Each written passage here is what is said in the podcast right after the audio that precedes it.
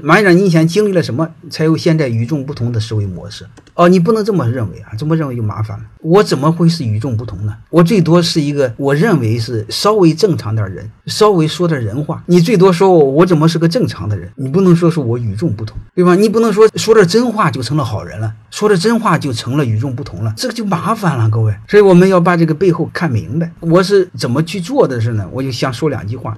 第一句话就是我骨子里就一个事儿，我想像人一样活着。我想处理任何事，大家都按规则。我不喜欢巴结别人，依附于别人，这是我骨子里一直在思考的事儿。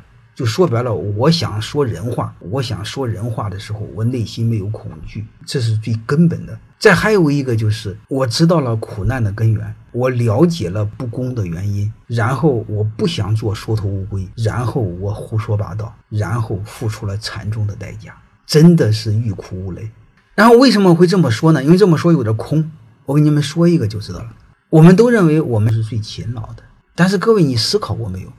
他为什么勤劳不富呢？按正常勤劳得富啊！你要知道，有些地儿他一个星期就工作三天，然后剩下来的妈，天天在海边度假，然后一不开心就找事儿，加班不可能的。你要让他加班就麻烦了。他一星期工作四天，从不加班。他何来的优雅和坦然？我们是从来不去思考，还天天赞美苦难，赞美勤奋。人家不勤劳，怎么过这么舒服？